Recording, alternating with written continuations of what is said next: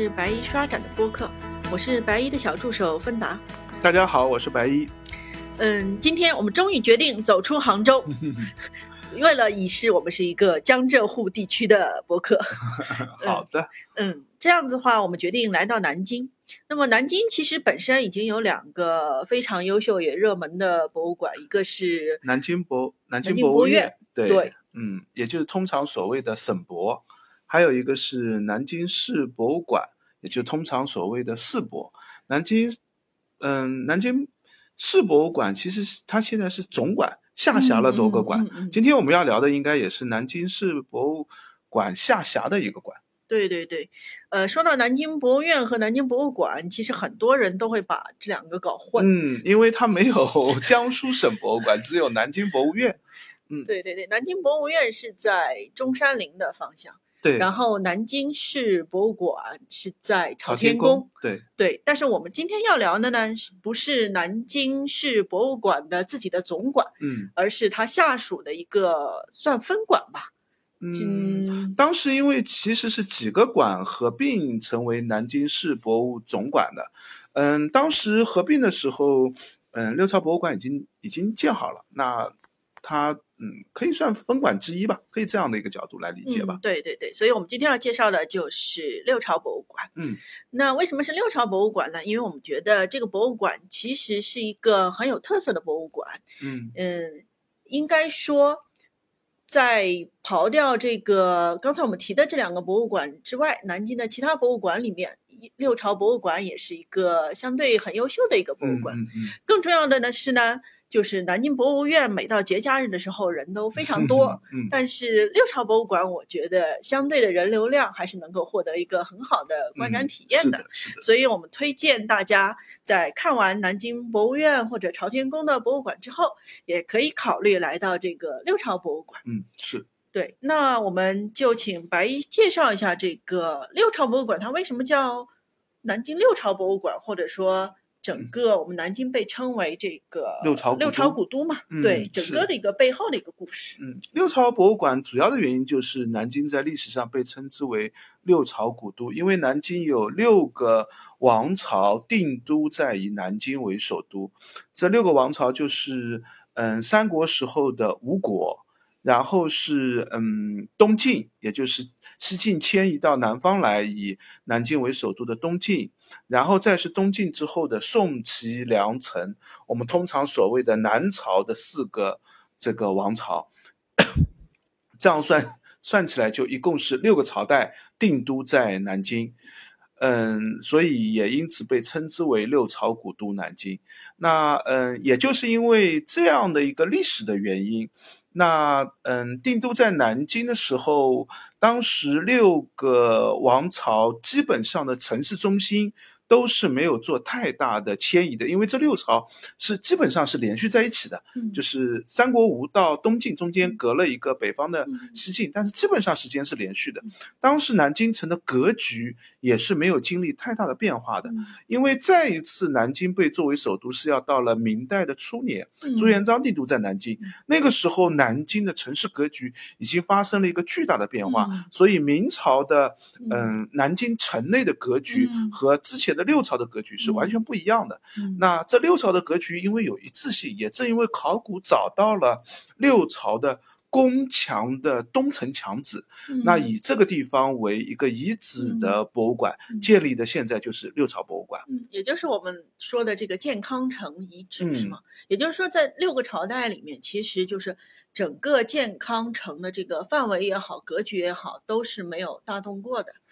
嗯，应该这样说，就是当建康城当然指的就是南京城了，当时的古城，就是应该这样说，在嗯三国吴的后期以后，嗯基本上建康城一直到嗯六朝的最后一朝陈朝被隋灭之前，整个南京城的格局是没有太大的变化，特别是嗯城市的区域和王城的区域，应该是基本没有变化的。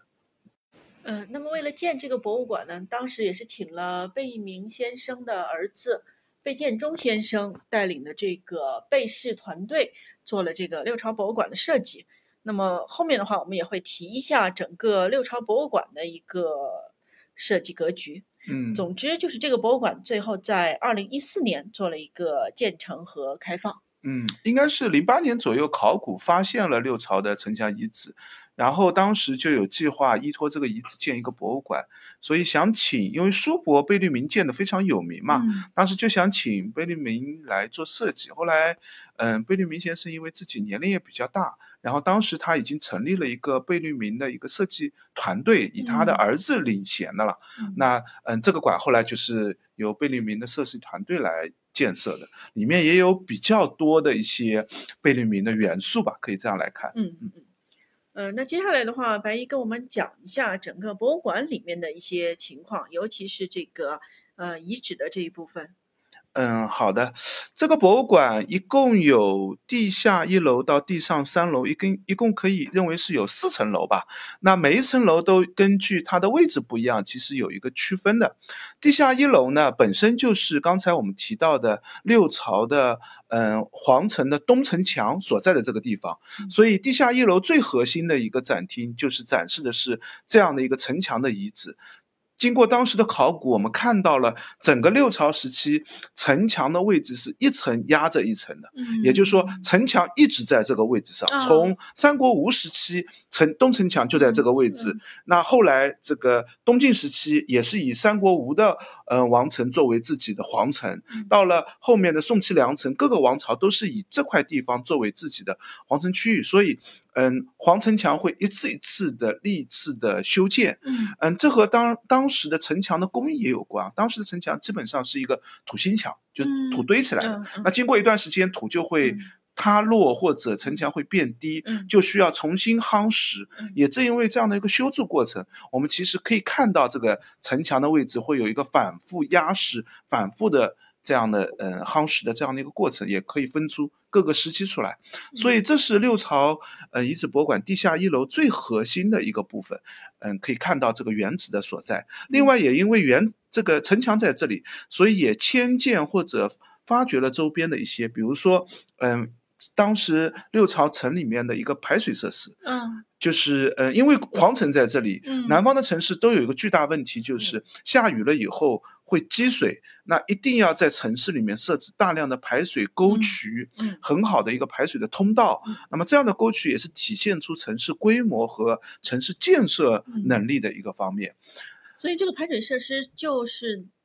就是当时就在这个位置，还是说是从别的嗯，我看到有两个资料，应该它存在着两个排水设施。第一啊个排水设施就城墙在这里，所以城墙里面有一个外流的一个排水设施的一个沟城墙肯定渠。要有一个对排水对对设施，对。另外还有一段排水设施，两米多的一段排水设施是它迁移过来的，啊是在六朝的当时的台城，也就是其实就是皇城里面一嗯段，嗯，后来考古发掘到的一段，把它迁移过来嗯放在这里作为，因为那一段的排水设施更全面，里面的排水沟渠更加完整哦，。也就是说，我们能够通过参观那个排水设施来了解六嗯朝的一个、他们究竟是怎么样把这个嗯嗯，呃地表水、地下水进行排除。对对对对对对。那还有一个也是迁建过来，就是在原来在大行宫那边的一个，嗯、以桥墩桩的这样的一个桥桥木桩。嗯那本来应该是上面是一个桥梁，嗯但是桥梁桥面已经没有了，嗯只留下来就是桥梁下部的一个这个桥桥墩、桥台的这样的一个木桩。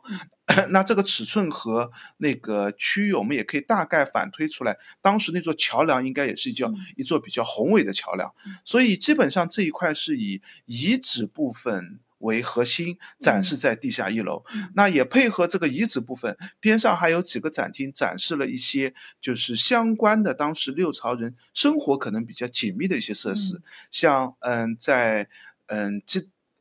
德基广场。嗯 发掘出土的 这个佛像，对对对，我老继承，因为 就是德基广德基广场发掘的佛像是，呃，南朝时期佛像的一个非常精品的佛像，嗯。现在南京嗯博物院里面也有，南京世博也有，嗯那么嗯六朝博物馆里面也放了几件，有一些特别精美的。嗯，也有一些相对来说比较简单的。六朝博物院放的是几件比较简化的，嗯但是当其中是可以看到南朝造像的一个风格的。对我们的南朝造像的数量非常非常少。嗯嗯，这是一个，然后还有一些，嗯，比如说表现当事人出行的啊、嗯生活的啊、嗯家居的啊、陈列的吃住啊等等这样的一些器物，用来，嗯，给大家先构建一下六朝人的生活大概是什么样的一个生活环境，嗯嗯，使用的器物大概是什么，当时见到的东西是什么，嗯，最有趣的也是一面墙的瓦当，啊，各种各样的人面啊、兽面啊，各种各样的这个瓦当。那面墙非常有意思。对对对，很多人去六朝博物馆，可能第一个被震撼到，或者第一个拍下来照片，可能就是那面墙的瓦当。呃，我们一般去参观六朝博物馆，也是建议大家从地下一楼开始参观，这样嗯你可以先构建一个这个地方，嗯，当时的人是怎么样的一个面貌的。就是这个地方的城市是什么样的，以及这个城市里面的人是怎么样在生活和佛教我们说的是信仰的部分嘛，嗯嗯，就是对这个城市里面生活的人有一个基础的了解。是的，然后这是地下一楼，嗯，地嗯地面一楼的这一层呢，在开馆的时候，它是一个常设展，嗯。介绍的就是六朝的当时的一些出土的重要的器物。嗯。但是大概在一八年的时候，那个常设展哦就撤掉了，啊嗯，从而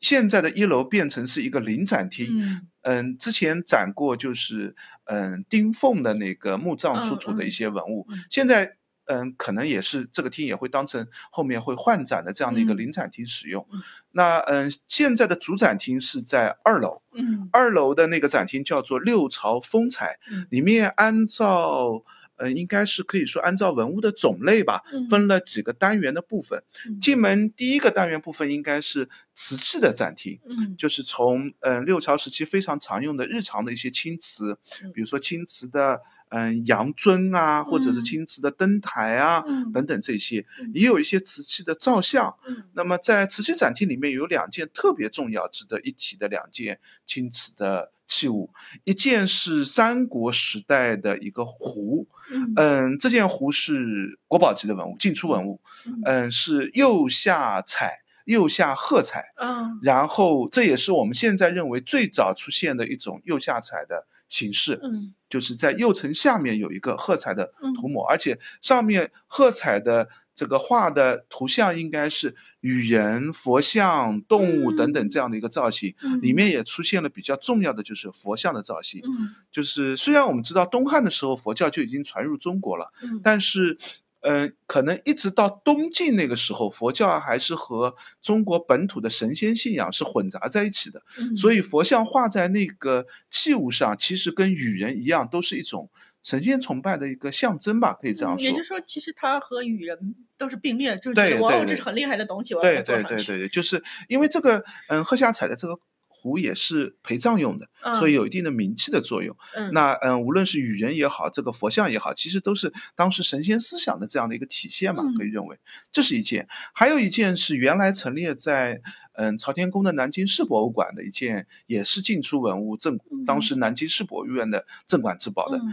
那个青瓷的一件莲花尊。嗯这个时代应该是南朝，嗯，嗯可能也是南朝稍微晚晚期的，就是梁或者是陈的嗯，因为这件荷花尊已经体现出真正的佛教信仰的元素了。嗯因为莲花是佛教当中非常重要的一个图案嘛。嗯那在明明器当中，陪葬器物当中出现莲花的，而且制作非常精美，釉色也烧制的非常好的这样的嗯一件器物，嗯、应该已经是佛教流行以后的一个产物。嗯嗯，这两件是青瓷的这个单元特别值得一看的。嗯然后青瓷单元后面就是一个木质单元，就嗯是当时在南京和南京周边出土的一些嗯名人的墓志啊。嗯那里面特别值得一提的就是在南京周边有一个嗯王氏家族墓志。嗯呃，王氏家族墓志，我们知道这个王氏王羲之，我们肯定很清楚嘛。嗯那王氏家族墓，王氏家族在东晋的时候特别势力庞大，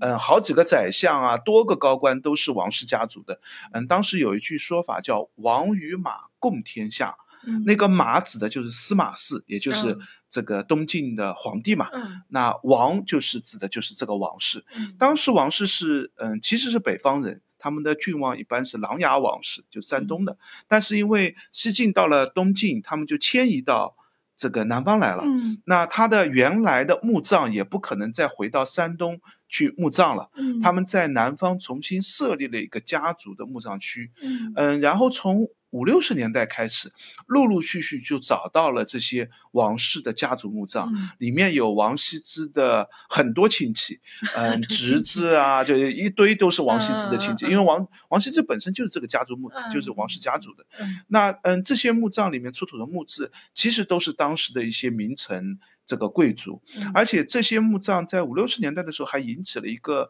很巨大的讨论，嗯。郭沫若就是根据这个墓志上书法的这个特点，认为，嗯，传世的《兰亭序》可能是唐代人伪作的一件东西，嗯。因为墓志上所用的书体跟王羲之写《兰亭序》的书体完全不一样。当时书法界还引起了一个巨大的争论。嗯。当然，最后我们知道，嗯，墓葬用的书体其实是一个，嗯，相对特殊的书体，哦就是本身就应该不一样。对对对，嗯就墓葬，就像我们现在嗯比较正式的公文书，你就会用一个嗯特定的字体，手写体又会是一个字嗯，体，手写或者是广告字，你又会用一个嗯美术对对字体。对对对就在不同的场合，你应该会有多样化的一个字体的体现。对对对，那五六十年代，因为当时的嗯六朝时期的资料比较少，那嗯只看到了墓志上的这种书体，而且又用在王室家族墓葬当中，嗯会觉得哎呀，似乎是有点跟北魏时期的字体有点相似的那种嗯字体。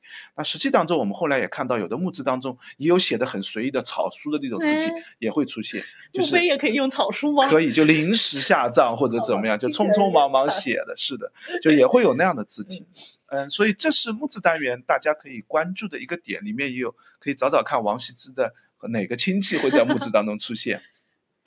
再后面一个单元就是，嗯，南朝时期特别流行的一一种那个拼砖，嗯，就是画像砖的拼嗯成一个图案。嗯嗯，最厉害的这样的拼砖的图案是在南京博物院，嗯南京博物院有那个竹林七贤的一套拼砖，嗯，应该去过就知道，那件也是进出文物非常厉害的一件。对对对，嗯，其实这样的竹林七贤在嗯魏东晋到这个南朝时期是非常流行的，啊，很多高等级的墓葬都会在。这个墓葬里面有这样用画像砖拼出的一个图案，嗯嗯，像竹林七贤，据我们现在大概知道，应该至少有差不多三四套。哦，就是是都是竹林七贤的图案，一一样的图案吗？嗯，应该这样说，就是完整的，而且没有一点点错误的。现哎在只有南京博物院的那一啊套，啊其他的出土的一些，有的是嗯缺少了一些，嗯有的是图案有重复，啊有的是啊少了很多。图案还会重复。对，就是呃，你竹林七贤七个人嘛，有的会少掉一个人，啊然后另外一个人会有两份。呃，这是招募的时候就弄错了嗯吗？，这，件事情我们现在有一个推测啊，就是做竹林七贤这样的木砖是很麻烦的，嗯，它需要有嗯上百块砖来拼一个图案，对对对，所以当时做的时候绝对不会只做一套，啊，就是那个工匠在做竹林七贤图案的时候，他就会做好几套。对对。对，那么，嗯，第一套他可能可以一个个找好以后拼上去，嗯。那用了一次以后，有一些砖会烧坏，嗯在第二套再拼的时候，它也许就会少掉一些。嗯嗯第三套拼的时候，也许它就少掉一大块嗯，它只能再利用其他的嗯再拿过来。所以最差的一套，现嗯在我们看到它只有竹林七贤里面的少部分的一些砖，嗯，其他的砖就用空白的砖或者其他砖这这个使用者没意见吗？嗯，当然，使用者不可能有 对使用者的家属没意见吗？对，就可能。那当当然，它可能卖的价格就会低，啊用的啊等级就会低，啊就它也会把那个砖当成一个砖材料来使用嘛。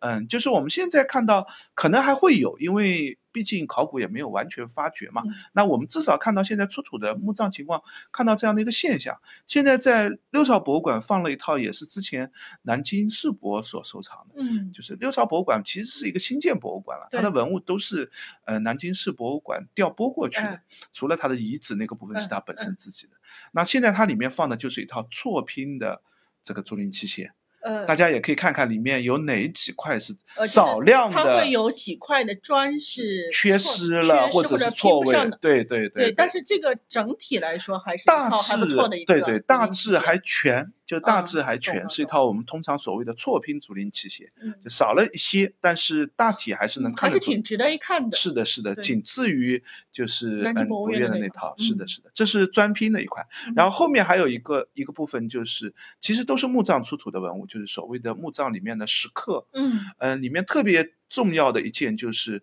呃，墓室的一个石门，嗯。体原样的搬过来，体型很大，而且，嗯、上面信息量也蛮多，就是有一些嗯图像那个刻画的图案嗯等等，大家可以嗯值得关注一下。嗯，所以二楼基本上就是分了这样的一个按照类型分的几嗯个单元。对对对，二楼它其实想说的主题是，呃，六朝人的审美，或者说六朝人的一个艺术成就，就是官、嗯官方的一个呃、嗯这个介绍是说，嗯所以你们看到的都是，就是我们现在会觉得是艺术相品对对相对艺术水准比较高的这样的一些文物，它应该是用文物来嗯阐述当时嗯南朝人的一觉个得什么是美对对对，他们的喜爱的东西是怎么样，制作最精美的东西怎么样，制作的好的东西或者是怎么样，包括书法的字体啊，制作的器物啊等等这一些吧。对对对，然后在二楼展厅里面也有一个挺有意思的事情，就是呃，这个博物馆的展厅它不是像很多博物馆一样，它是一个硬墙的隔，对，它啊不是一个硬墙的隔断，它其实是用了非常多的这个屏障啊、布帘啊，然后还嗯有竹竹影啊，对对对对对来做一个。嗯，就就有人会说，哎呀，感觉是在一个艺术馆里，而不是在一个啊博物馆里。嗯但是我嗯觉得这样也挺好的，尤其是本身这个呃主题也就是艺术性六朝人的艺术性的审美，然后嗯里面我记得好像还有一套就是有点类似于曲水流觞的一个小布景。是的，是的，嗯，这个二楼的这个展厅应该是就是刚才我们提到贝氏家族的这个团队核心做的一个展厅。进门的时候也会特别有感觉，就是做了一个竹影和这样的一个场景的布置吧，也特别漂亮。然后在里面也是往往是一些软隔离，就是可以透过隔离看到后面的展厅单元的部分，灯光和设置也都不错。像刚才我提到的那个青瓷的莲花尊，它实际上就放在一个嗯后面有一个圆窗窗，对对对引用了自然光照进来，对对对，特别适合拍照。所以应该说展厅的设置上还是蛮用心思的。对，嗯，这是二楼的展厅，然嗯后二楼出来以后就会去三楼，三楼呢是一个偏向于嗯文字和软的一个展厅，就是资主要料厅，对对对对 主要介绍的是六朝的人物。那六朝里面有些嗯鼎鼎大名的一些人物，当然从三国吴时期的孙权啊，后面王羲之啊等等，哎这些都是我们非常熟知的三国嗯和南北朝时期的这样的一些人物。但是有一个问题就是，大部分这些名人的墓葬其实我们都没有找到。比如说孙权墓，我们现在都不知道孙权墓到底在哪里。嗯，嗯，是不是在南京，我们都不确定。虽然南京有一个孙权墓，但是争议非常大。那个是不是孙权墓？嗯孙权墓是不是在这里？嗯那嗯，因为三国的时候就已经是盗墓风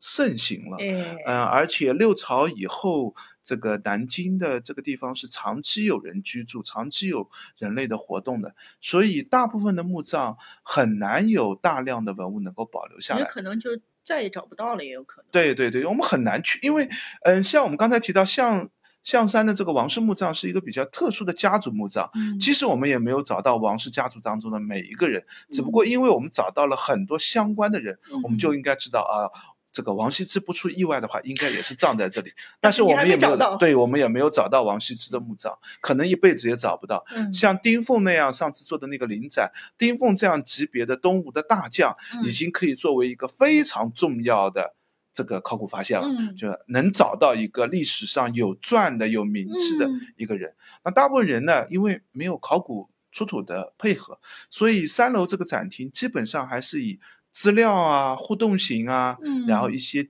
这个文字的介绍为主，让大家基本了解，就是六朝时期从东吴一直到宋齐梁陈，历史上有哪些名人对南京或者整个中国历史产生了一个什么样的影响。嗯基本上整个六朝博物馆就是这样的一个展陈和展现的设计吧。